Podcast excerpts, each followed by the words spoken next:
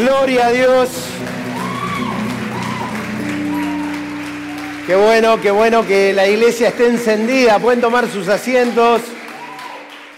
Gloria al Señor. Gracias le damos por este pequeño avivamiento que al final de la reunión espero que explote. ¿Eh? Vamos a. Tiene que ver todo esto, no está. No es casualidad, ¿eh? Les quiero decir que esto sí no es casualidad que hayamos empezado con estos coros porque es de lo que quiero hablarles, es de lo que quiero eh, contarles hoy, es de lo que el Señor me ha puesto hace, hace un tiempito atrás. Le gracias a todos aquellos que están conectados del otro lado, vía YouTube, vía Face. Así que saludamos a todos. Hace poquito tiempo, extrañando esto, le mandaba un video que espero que no se haga viral.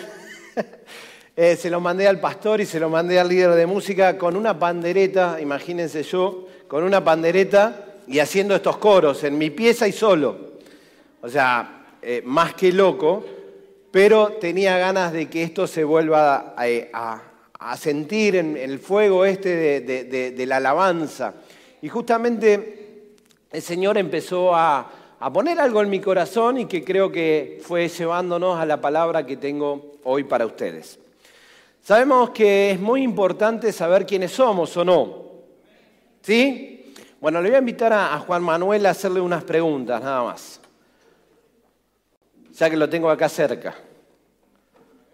A donde usted quiera, pero mírenlo, así ve la gente qué lindo que es usted. ¿Cómo, ¿Cómo se llama usted? Juan Manuel. Sí, pero todo completo. Bueno, Juan Manuel Coria Galeano. Bien. ¿A dónde nació y qué día? El 21 de mayo del 85, no saquen cuentas, y en Bernal. En Bernal, ¿dónde te criaste? En Wilde. ¿Cómo se llama tu papá y tu mamá? Graciela Galeano y Néstor Rubén Coria. ¿Te acordás los nombres de tu abuelo, por lo menos de dos? Eh, Néstor Coria y eh, de mi abuela no, no conozco. Bien. ¿Número de documento? 31.784.247. Bien, gracias. Eh, esa es la identidad de mi hermano Juan Manuel. Juan Manuel, vos sabés que hay muchas personas que creen esa identidad y que tienen una identidad falsa. Dentro de muy poquito, dentro de muy poquito el día miércoles vamos a tener un feriado nacional. ¿Sabían eso?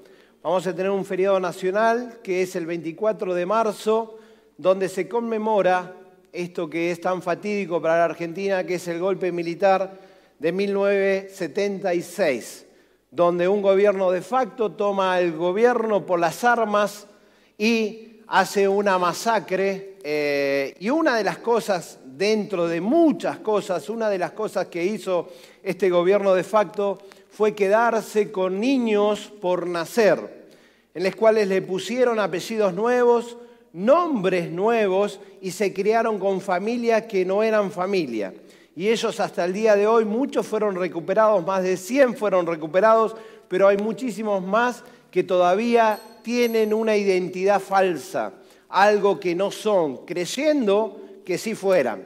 ¿Estás seguro, Juan Manuel, que vos no te llamás Miguel Cardona? Ajá, estás seguro su identidad.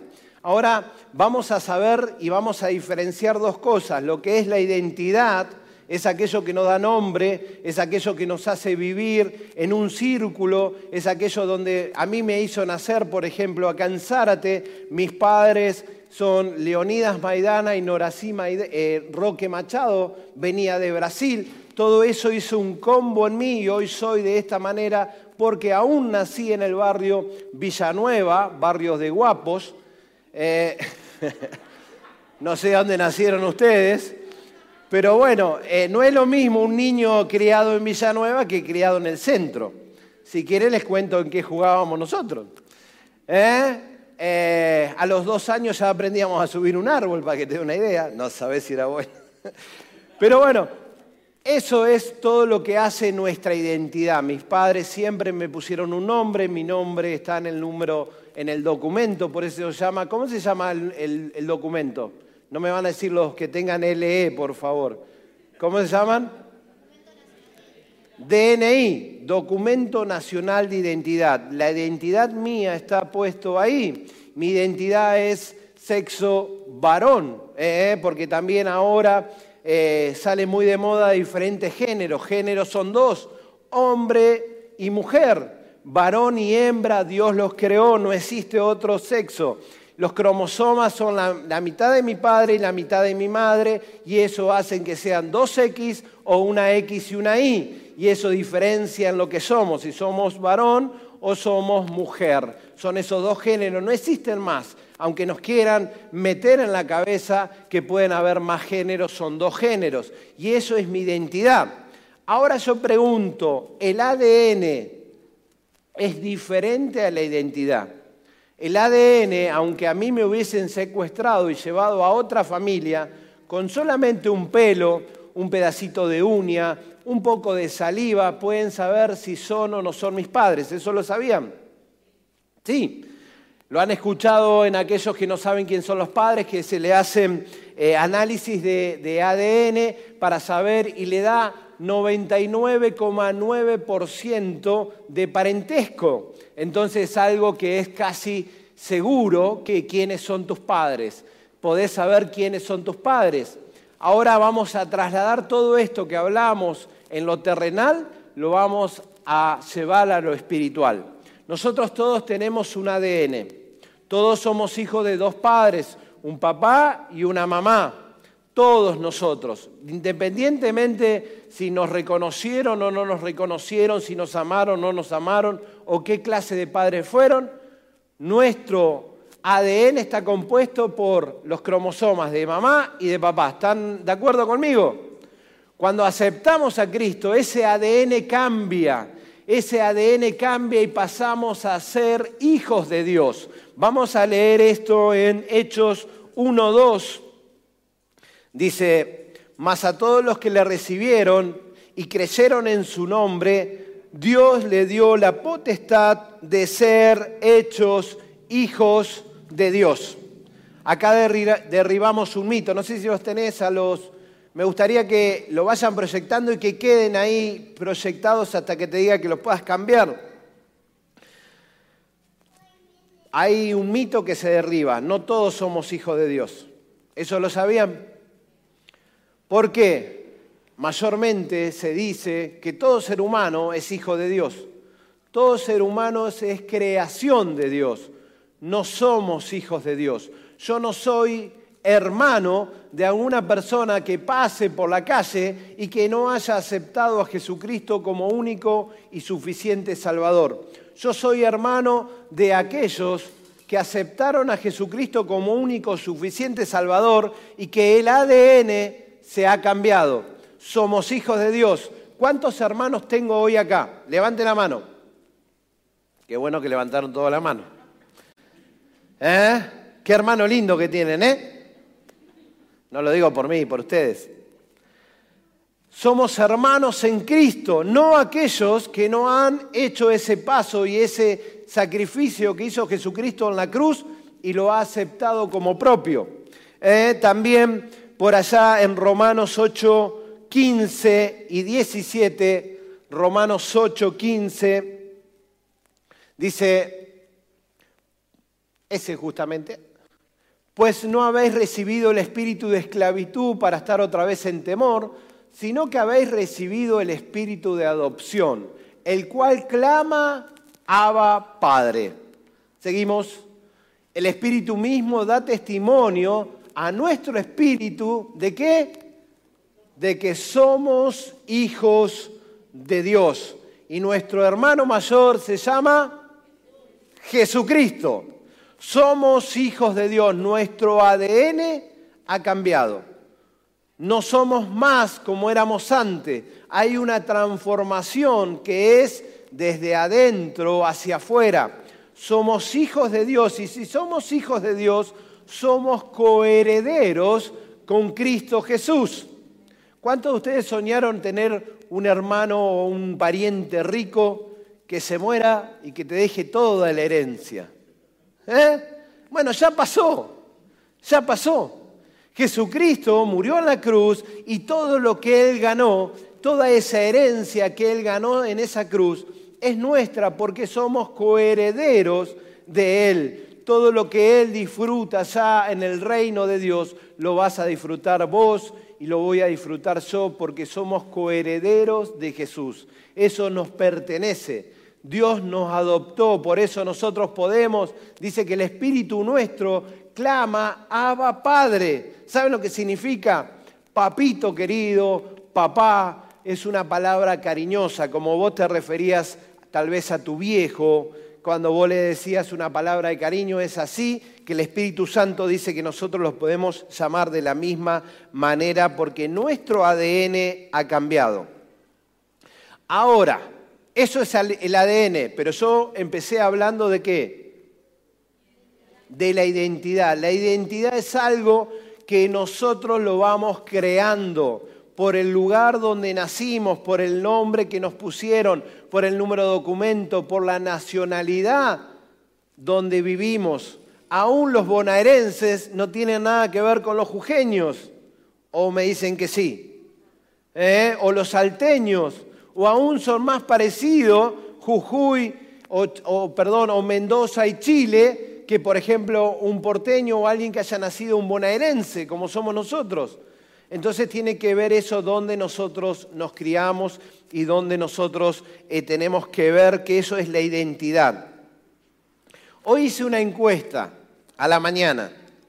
Una encuesta que ustedes zafaron porque vine bastante tarde. Porque si no hubiese hecho la misma encuesta a ustedes. Pero tengo resultados. A ver, alguien que se anime levantando la mano y me diga el nombre completo de nuestra iglesia o ministerio.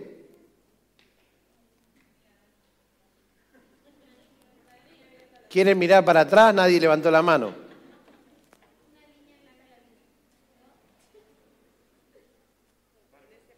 A ver.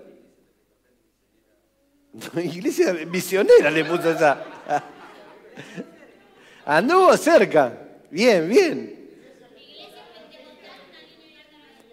Le falta algo. Es así, escuchen, cuando quieren salir, se dan vuelta y leen el cartel, por favor, y es Ministerio Evangelístico Pentecostal, una línea abierta a la vida. ¿Por qué es necesario saber a dónde pertenecemos? Porque es nuestra identidad. Es nuestra identidad. Bueno, ¿cuántos de ustedes, y ahora sí quiero que levanten la mano, ¿Cuántos de ustedes son pentecostales? Hay algunos que no están levantando la mano. No son pentecostales, no tienen idea lo que es ser pentecostal. ¿Eh? Y ahora la gran pregunta, qué lástima que no se la hice a ustedes, y no voy a esperar que ustedes me respuestan, es todos los que levantaron y algunos hicieron, soy pentecostal. ¿Por qué soy pentecostal? ¡Chan! Les cuento cómo dio hoy lo que pregunté a 14 personas. Entre ellos había ministros, había gente que, viene a congregarse y había músicos también. Pregunté cuántos conocían la iglesia, el nombre completo.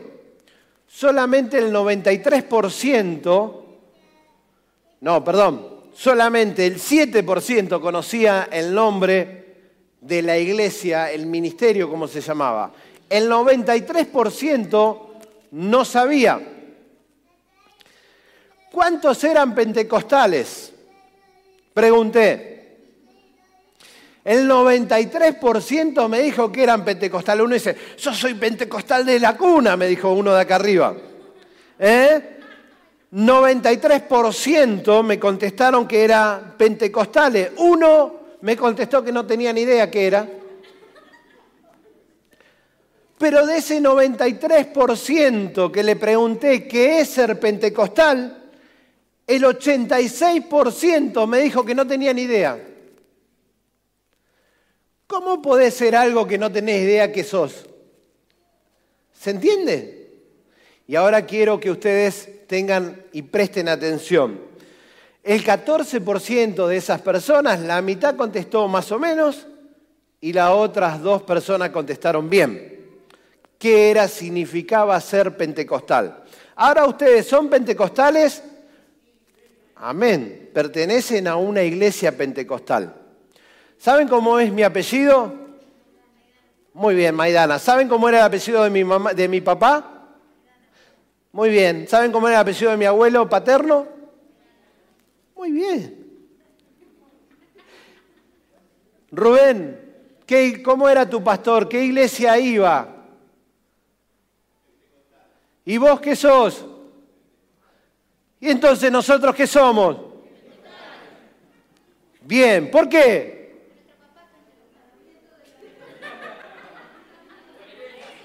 No es por herencia esto, ¿eh?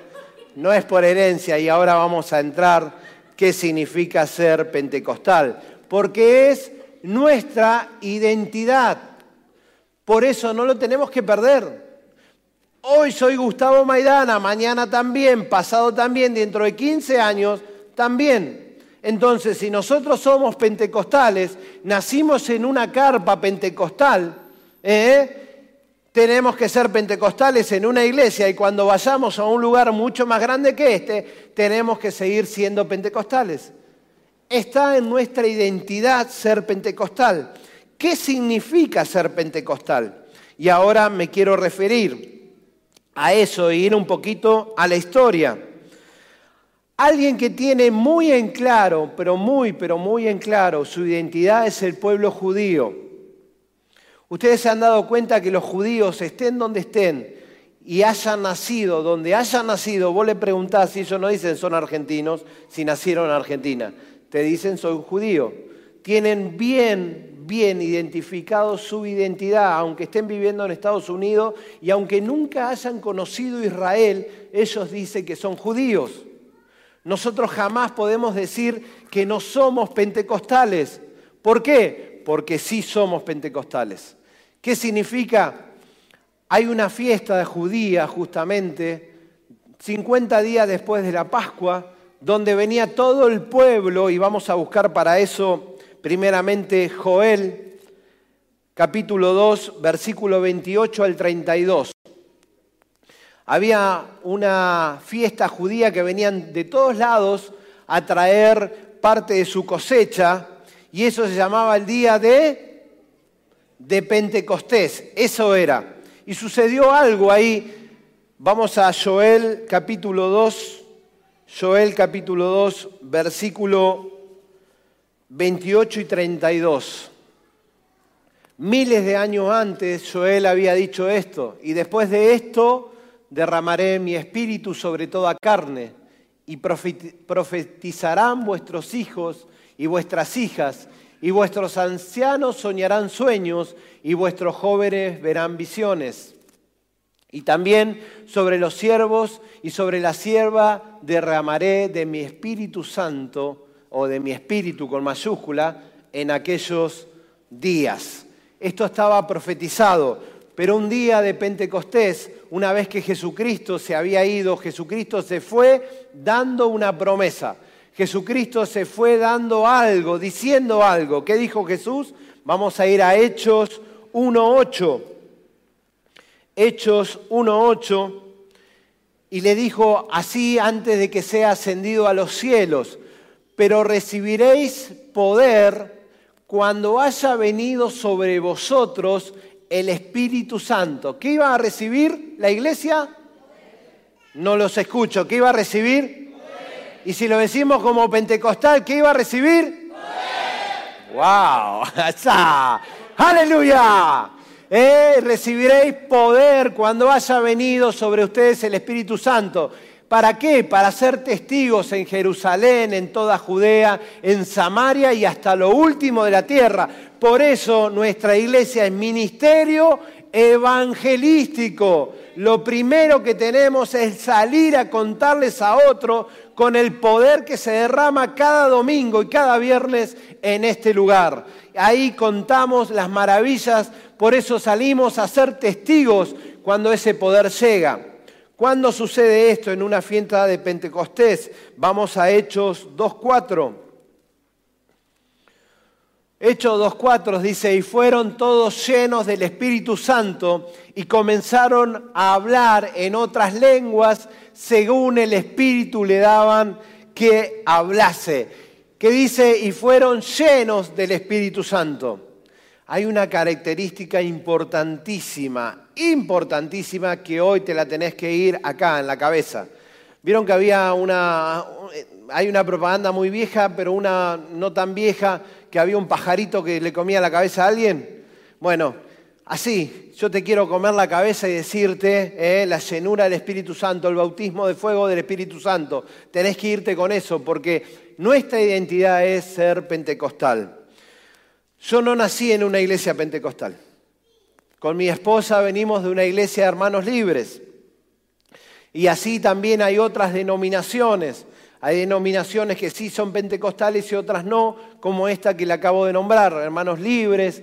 Está también la bautista, donde eh, ellos creen en el cesacionismo. ¿Qué significa esta palabra tan rara? que todo el poder que se manifestó en el Espíritu Santo en el libro de los Hechos, una vez que la palabra de Dios fue escrita, eso cesó, se acabó. Que todo eso que vemos del Espíritu Santo y de los apóstoles, estando ellos en, en esa primera etapa de la iglesia, cuando se terminó de escribir la Biblia, se terminó. Así de esta manera fui yo a un seminario bíblico, el seminario de Pope, de Milton Pope, seminario de fe se llama, fui a estudiar la palabra. Cuando me encontré con todo este mover, yo les quería enseñar a los pentecostales que estaban todos equivocados. Se los quería enseñar porque yo estaba en la posta. Y Cristiana se ríe porque conoce de todo esto y conoce de, mis reniegos con ella, porque aún le llegué a, decir algunas cosas cuando ella hablaba en lengua. Eh, y ella me conoce en ese momento que estoy con esa adentro mío. Hay algo muy bueno que hicieron estos profesores. Jamás, jamás me dijeron que yo estaba equivocado o que la otra iglesia estaba equivocada. Me dijeron, mostrame en la Biblia donde está puesto para que lo podamos discutir y debatir entre todos iba a mi casa y me pasaba horas buscando en la Biblia algo que no dice la Biblia, que no está en la Biblia. La Biblia dice que Jesucristo es el mismo ayer, hoy y siempre. La Biblia dice que el Espíritu Santo se mueve de la misma manera como se movió esos días, se mueve el día de hoy. No hay ninguna parte en la Biblia donde me diga que cesaron los dones del Espíritu. Y es acá donde empezamos a tener identidad empezamos a saber que somos pentecostales, empezamos a saber qué realmente creemos. Creemos en el poder total del Espíritu Santo. Creemos en ese Espíritu Santo que se movía de una manera impresionante, hoy se mueve de la misma manera. Vamos a leer Mateo 3.11. No sé si te los cambié, perdóname si te los cambié. Mateo 3.11. ¿Me van siguiendo? ¿Es interesante? Bueno, a tres le interesan. Voy a seguir por esos tres. Los tres que le interesa esto. nah, eso es una broma, ustedes me conocen. ¿eh? Algún día si me ven serio y me ven aburrido, pregúntenme qué me pasa. ¿eh? Mateo capítulo 3.11 dice, yo a la verdad os bautizo. ¿Quién está hablando? ¿Saben quién está hablando? Juan el Bautista. Dice, yo a la verdad os bautizo en agua para arrepentimiento. ¿Cuántos de ustedes se bautizaron en agua? Buenísimo. Los que no, están cuando ustedes quieran y lo decidan, porque es obediencia a Cristo. Dice, yo en la verdad os bautizo con agua para arrepentimiento, pero el que viene tras mí, cuyo calzado yo no soy digno de llevar, es más poderoso que yo, y él os bautizará, ¿en qué? O sea que no es en agua. Hay un segundo bautismo. Y es eso en lo que nos diferenciamos con la iglesia bautista y con la iglesia de los hermanos libres. Nosotros creemos en, una segundo, en un segundo bautismo que se llama el bautismo de fuego, que se llama el bautismo de lenguas para algunos que se llama en ese bautismo que viene el Señor y te deja ahí como gallina turuleca, que no sabes ni dónde está. ¿Cuánto has pasado por gallina turuleca con un bautismo del Señor? ¿Eh? Te agarra la chiripiorca.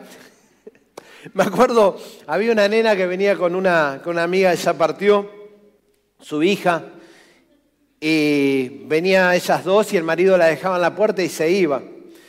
Y un día le dice la nena cuando sube, mamá, mamá, dice, decile a papá que Gustavo se descompuso, dice, y, empezó a temblar. y la madre decía, mis descomposturas son así. Cuando el Señor te toca, y esto no significa que todos tienen que pasar por lo mismo, vas a sentir una electricidad, vas a sentir algo diferente, vas a sentir ganas tal vez de saltar, de gritar, todo eso está en nuestra identidad. Nosotros somos pentecostales y es lo que no tenemos que perder.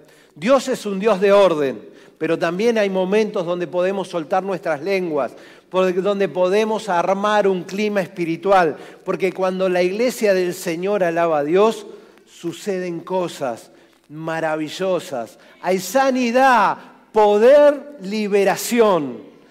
Y aquí se siente la presencia de Dios. Eso no nos podemos olvidar nunca.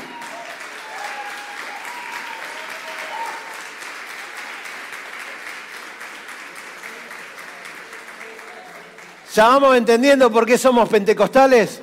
¿Eh? Bien. Aleluya. ¿Y a su nombre? Esas son costumbres, que está bien tenerlas, pero son costumbres no significa ni más ni menos. Eh, si las hacemos está bien, si no las hacemos está bien. Eh, pero son cosas que nosotros no tenemos ese fuego.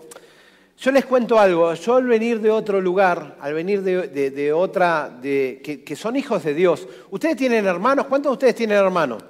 ¿Son iguales a sus hermanos? Nada que ver, ¿no es cierto? Bueno, esto es así.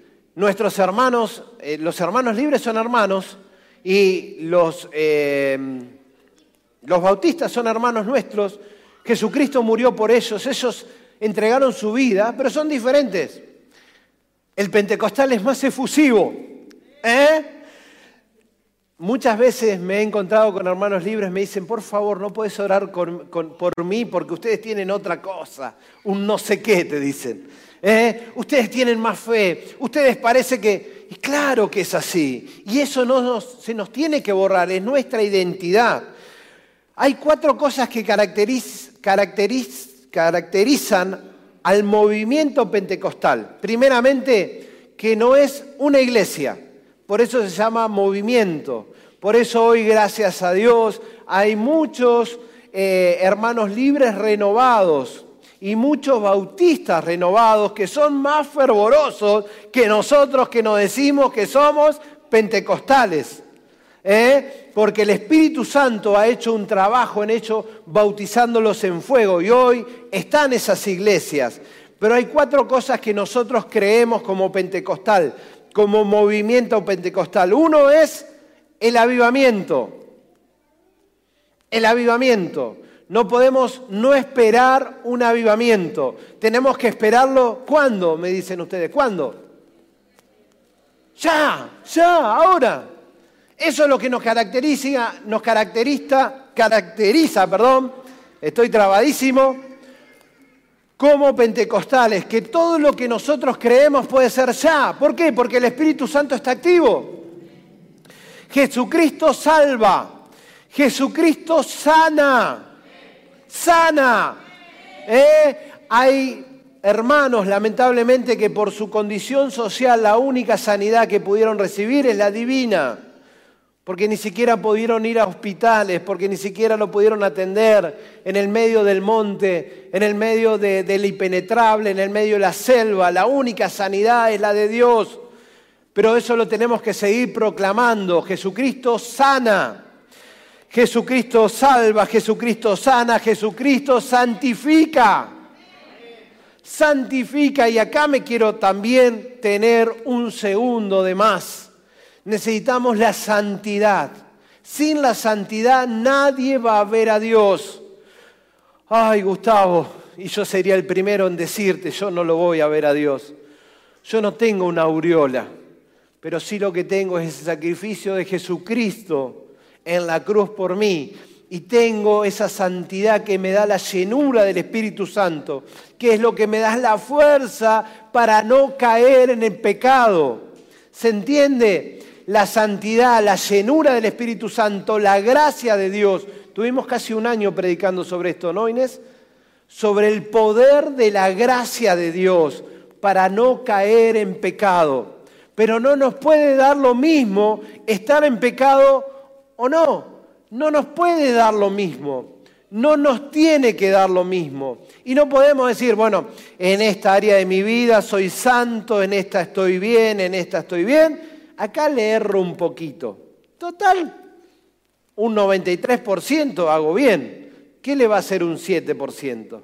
No, la santidad es completa. La santidad es un esfuerzo que hacemos nosotros en mantenernos santos.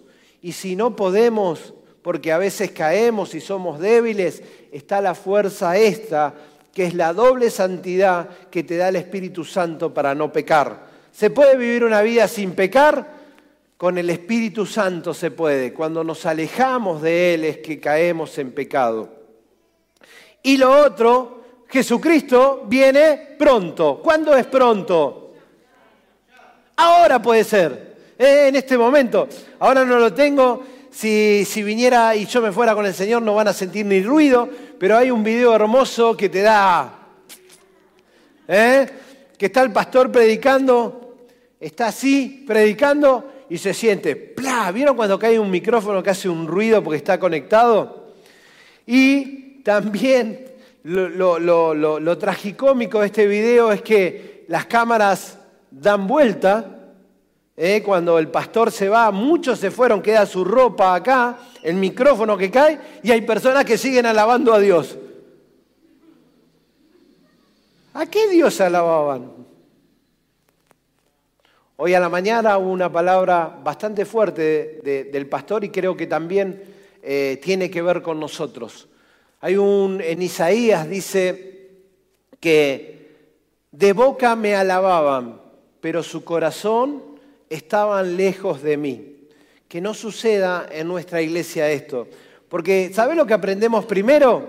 A ser imitadores del otro. Entonces, che, yo no me voy a quedar, yo no estoy, no estoy bien, pero que nadie se dé cuenta. Gloria a Dios. Aleluya.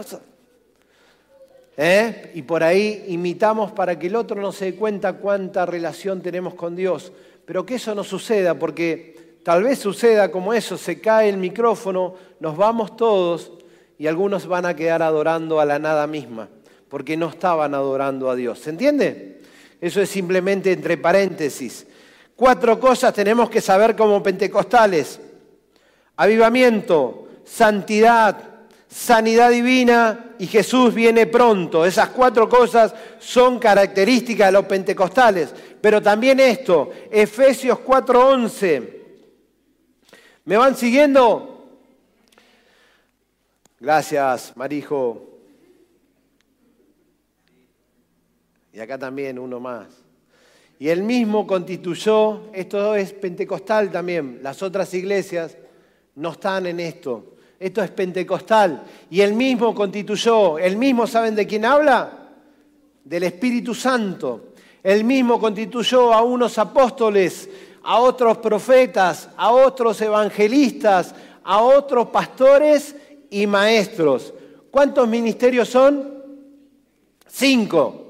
Eh, vamos a describirlo para que ustedes sepan en qué creen, por qué son pentecostales. ¿Ustedes creen que el ministerio, el ministerio apostólico hoy está vigente? Algunos dicen que ese ministerio quedó ahí con la muerte de Pablo, ¿eh? como el último apóstol, incluido, incluido a los que no eran los doce principales. ¿Se acuerdan? ¿Me van siguiendo? Nosotros creemos que el apostolado sigue. Nosotros somos una iglesia apostólica. ¿Por qué? Porque ya tenemos otras iglesias y nuestros pastores son pastores de otros pastores. ¿Me van siguiendo? Entonces son apóstoles. No, lo vamos a llamar apóstoles, ¿eh? el, apóstol acá está, el apóstol Rubén hacia atrás. ¿eh? Son apóstoles porque cumplen el rol apostólico. El rol apostólico es justamente pastorear a otros pastores, como lo hicieron aquellos apóstoles en la antigüedad. Profetas, ¿hay profetas hoy? Hay profetas y nuestra iglesia hay muchos profetas. Y ser profeta no es andar adivinando el futuro. ¿eh? No andamos leyendo la mano ni diciendo lo que tenemos que pasar, porque la profecía viene para edificación de la iglesia, viene para consolación de la iglesia o viene para decirte algo que Dios ya te dijo a vos, para confirmación. Para eso le da una dirección a la iglesia. Puede venir un profeta y darle una dirección a la iglesia. ¿eh? pero los profetas están activos el día de hoy. Evangelista, ¿conocen alguno? Sí, yo conozco a uno ahí por ahí que anda ahí, hay otros por allá, acá. Los evangelistas son los que más chamullan. ¿Eh? Acá, por allá. Hay muchos evangelistas. El evangelista tiene un don especial en llevar el evangelio a otros. Está siempre pensando cómo poder hacer para que otros que no conocen a Dios poder hacerlo. En campañas, en diferentes lugares, en programas de radio tan buenos como hay uno en la 93.9 los viernes a las 9 de la noche, se llama Descontracturados Vos y Dios. Un programón excelente, el que todavía no lo escuchó se lo está perdiendo. ¿eh? 93.9 los viernes, todo ese programa, el chivo va incluido, todo ese programa es para predicar a Cristo. Simplemente tiene esos tres, cuatro, cinco minutos que hacemos un programa de dos horas para que la gente nos pueda escuchar. El viernes pasado fue impresionante la cantidad de gente que se comunicó con nosotros y después le pudimos predicar a Jesucristo. Eh, pastores, conocemos el gran labor de que tenemos acá de Rubén, de Inés y ustedes pueden conocer de otros pastores que están preocupados en sus ovejas. ¿Quiénes son sus ovejas? Me. A ver las ovejitas. Me. ¿Eh? Toda esa carga, ellos van, los, los, le sacan todos los abrojos, cuando están enfermas van y demás, cuando necesitan un, también van y, los levantan, ¿eh? los levantan. ¿eh? A mí nunca me lo hicieron te cortan la lana, así que das. Y al principio dice, ay, me cortó la lana. Y después tenés razón, ay, qué bueno, gracias que me cortó la lana.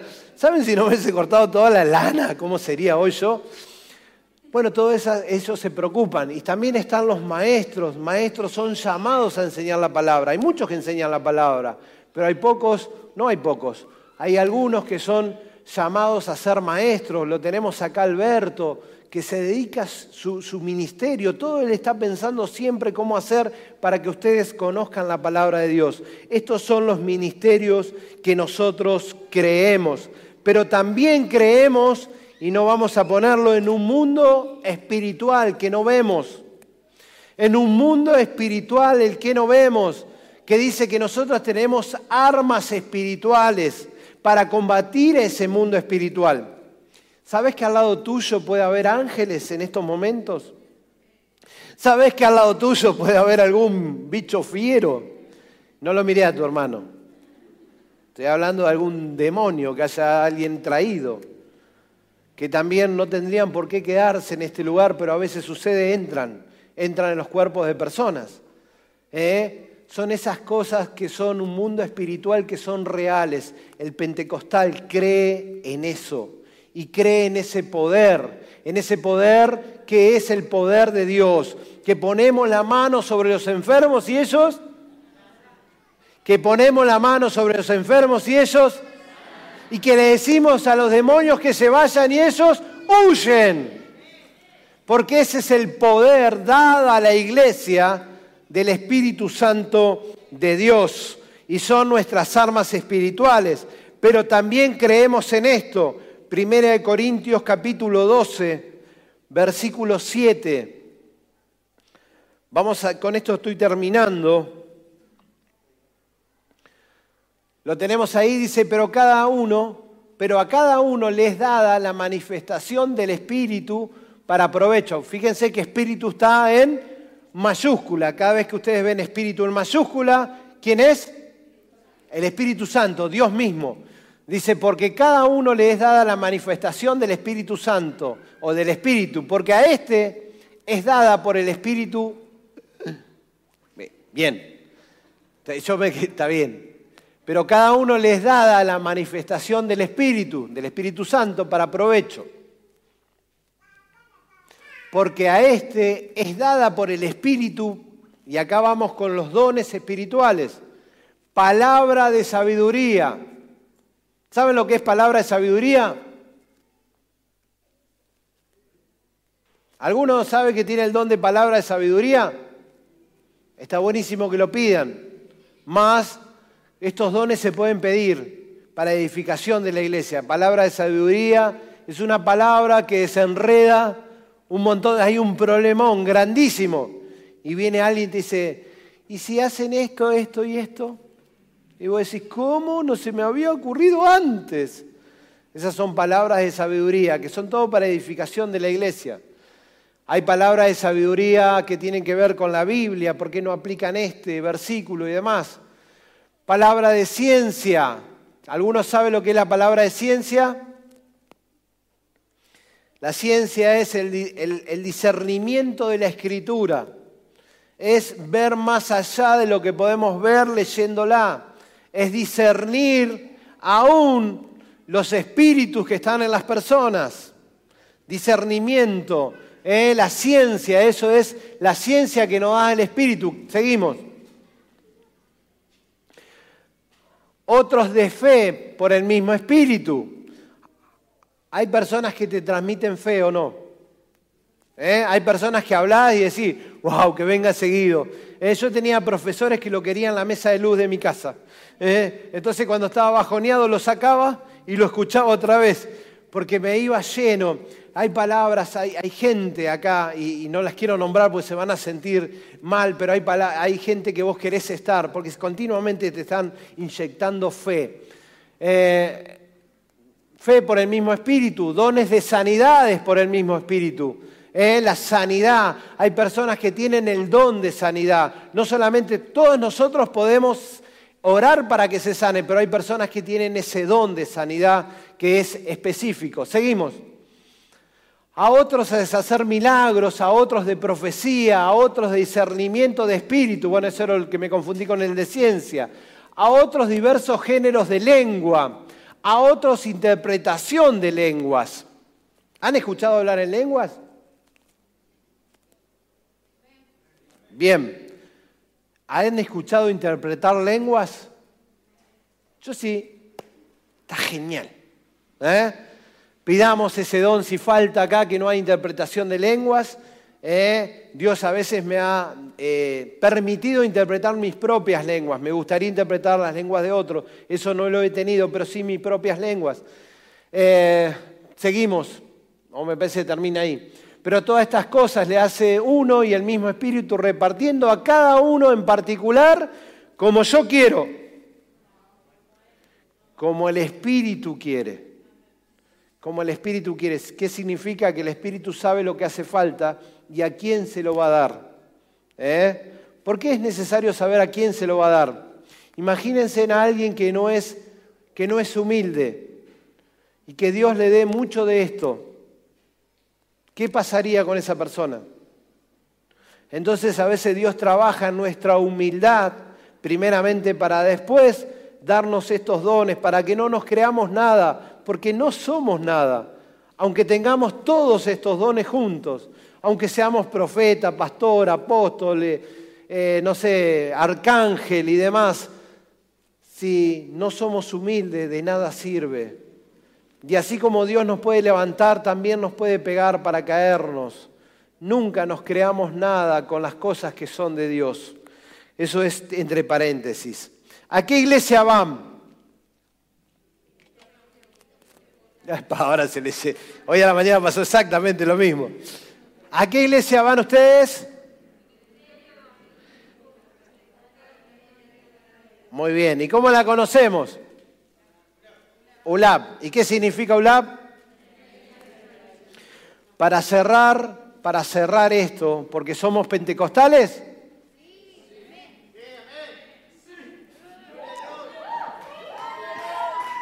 ¿Somos pentecostales? ¡Aleluya! Creo que lo que necesitamos es más, más power en los predicadores. ¡Aleluya! Y a revolear el saco. ¿Eh? Somos pentecostales y vamos a una línea abierta a la vida para cerrar nuestra identidad. ¿Perteneces a una línea abierta a la vida? ¿Sabés qué significa una línea abierta a la vida? Uno solo dijo, sí, no le voy a preguntar. Se los quiero contar, porque el nombre tiene que ver con nuestra identidad. Una línea abierta a la vida, le voy a desglosar qué significa. Una significa una unidad, un cuerpo, somos todos uno. Por eso es una línea, una, una es una unidad. Todos nosotros formamos esa unidad. No es lo mismo si vos no estás, no es lo mismo si yo no estoy. Somos una, un cuerpo, una línea. ¿Qué significa una línea?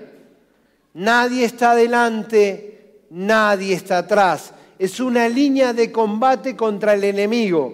Yo me pongo codo a codo con mi hermano y con mi otro hermano y con los diferentes dones, vamos hacia adelante, porque la iglesia que avanza, el Hades retrocede.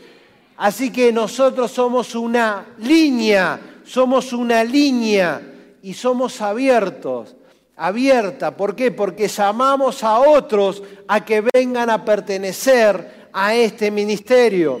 Somos una línea de combate abierta llamamos a otros para que este lugar nos quede chico. Yo me imagino todas las personas que somos acá, me imagino todos los que tuvimos a la mañana y ya creo que este lugar nos queda chico. Somos una línea abierta. ¿A qué? A la vida. ¿Quién es la vida? Jesucristo. Jesucristo es la vida. Entonces nosotros somos una unidad, una línea abierta para que vengan, para presentarles a Jesucristo. Esa es nuestra identidad. Amén. Y si cantamos y alabamos, y mientras cantamos y alabamos suceden cosas poderosas, todos aquellos que estén enfermos y que quieran venir a orar o que tengan un problema, mientras cantamos esta canción, yo me voy a poner una protección que traje ahí para poder orar cerca de ustedes.